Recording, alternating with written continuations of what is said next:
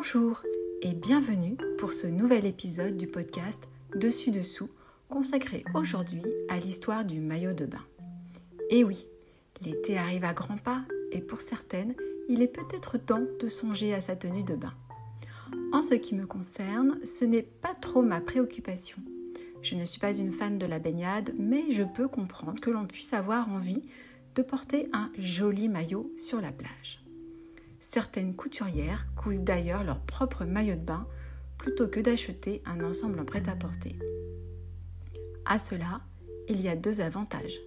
Votre tenue est unique et en plus, elle est adaptée à votre morphologie.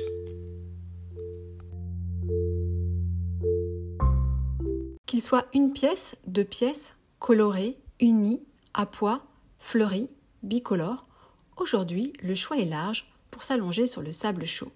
Mais savez-vous depuis quand nous enfilons des maillots de bain?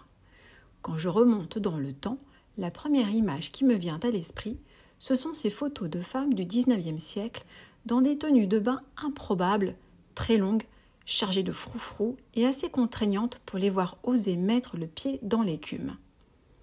La deuxième image, c'est cette mosaïque d'une maison d'Herculanum avec ce que l'on pourrait appeler des baigneuses romaines. Est-ce suffisant pour se dire que le maillot de bain remonte au moins à l'Antiquité? Et peut-on affirmer que le maillot de bain est indissociable de la pratique de la natation en tant que pratique sportive ou bien un loisir? C'est ce que nous allons voir.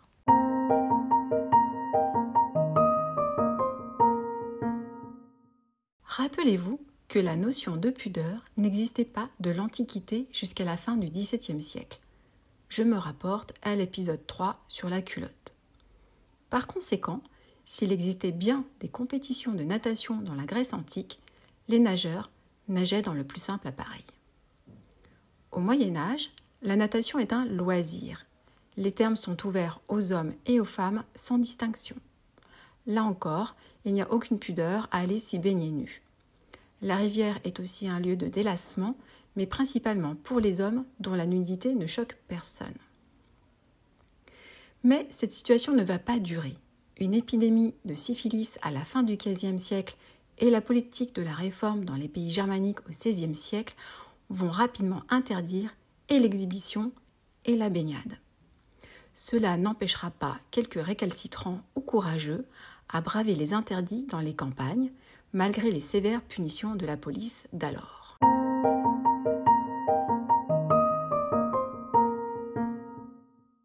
XVIIIe siècle, Madame de Maintenon fait interdire la baignade aux Parisiennes, alors que les hommes, eux, à l'instar de leur souverain, peuvent profiter de plongeons dans la Seine.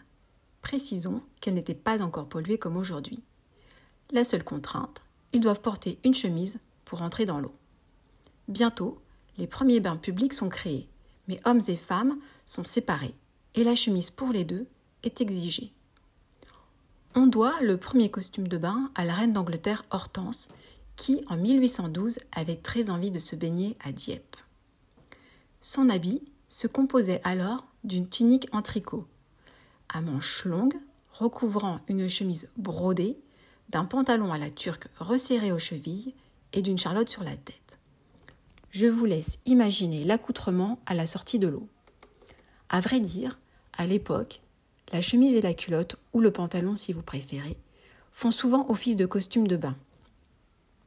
Par la suite, on va remplacer le tricot de laine par des tissus plus lourds, comme la flanelle ou la serge, pour la chemise dont on plombe également les ourlets, car tout doit rester en place. Et on récupère le jupon froncé des lavandières. Quant aux couleurs, on prend bien soin d'utiliser toute une gamme de noir, marron, gris, voire bordeaux, il ne s'agirait surtout pas d'éveiller la moindre forme d'érotisme. Il fallait donc avoir très envie de se baigner pour enfiler une telle tenue. Les hommes, quant à eux, se contentaient du caleçon récemment introduit dans la garde-robe.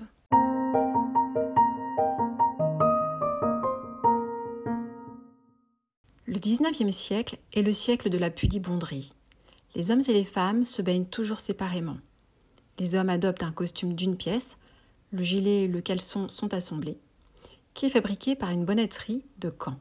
Il est en tricot rayé, comme les pulls marins. C'est en 1846 que M. Maillot, oui oui, donne son nom au maillot des ballerines de l'opéra. C'est l'équivalent du juste au corps ou du body si vous préférez. Il sera d'abord repris par les hommes, et non, les femmes n'y ont pas droit pour se baigner. Pour elles, les choses évoluent, mais que de contraintes et d'efforts pour aller frôler le bord de mer. Les tuniques informes sont remplacées par des corsets en caoutchouc pour mettre en valeur la fameuse taille de guêpe. Le dit corset est apparemment difficile à supporter. On se demande surtout comment elle faisait pour respirer dans l'eau. Et on utilise de la toile de coton pour le pantalon que l'on raccourcit d'abord au mollet, puis sous le genou. Il ne faudrait pas monter trop haut non plus. Enfin, pour parfaire la tenue, il était de rigueur d'user d'un chapeau de bain de mer, appelé par les plus moqueurs chapeau bourriche, ou un bonnet en toile cirée. Fallait-il avoir une envie folle de se baigner pour oser un tel accoutrement? Mais rappelons qu'à cette époque, seule la bourgeoisie profitait notamment des bains de mer. Le kidam, lui, n'avait pas cette chance. Mais tout va changer grâce à une femme qui va libérer le corps de ses contemporaines. Heureusement, on peut compter sur des femmes fortes pour nous émanciper de ces tenues peu saillantes et très contraignantes. En 1907, Annette Kellerman, qui a souffert de poliomyélite dans sa jeunesse, est devenue une championne de natation. Pour améliorer ses performances, elle décide d'emprunter le maillot de ces messieurs. Elle fait scandale dans les journaux, offrant ainsi la meilleure publicité au maillot de bain pour les femmes. Puis, tout s'accélère. En 1932, le français Jacques Heim invente Atome, le premier deux pièces découvrant le ventre mais pas le nombril. Oui, il remonte au-dessus du nombril, mais c'est tout de même une révolution.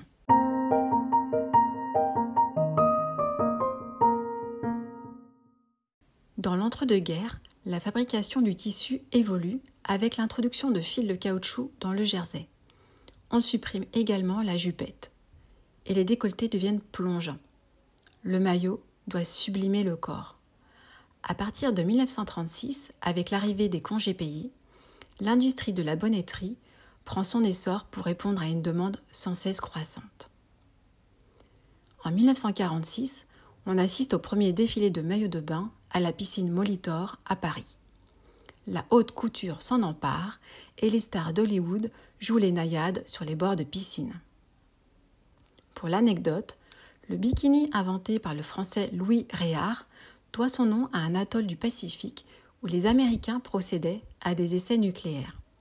Le slogan disait Le bikini, la première bombe Anne atomique. Une bombe fort mal reçue par les autorités morales et religieuses de l'époque, vous vous en doutez bien.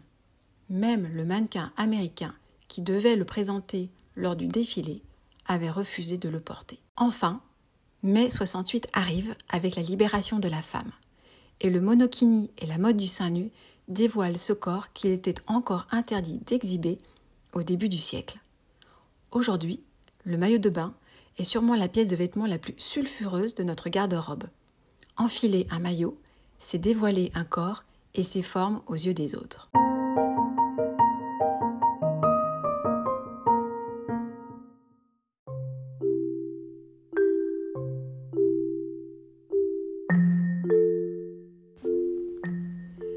C'est la fin de notre épisode sur le maillot de bain. J'espère que vous avez apprécié son histoire et que vous avez hâte de vous plonger dans une nouvelle histoire de dessus-dessous. Pour cela, je vous donne rendez-vous au prochain numéro et vous dis à très bientôt.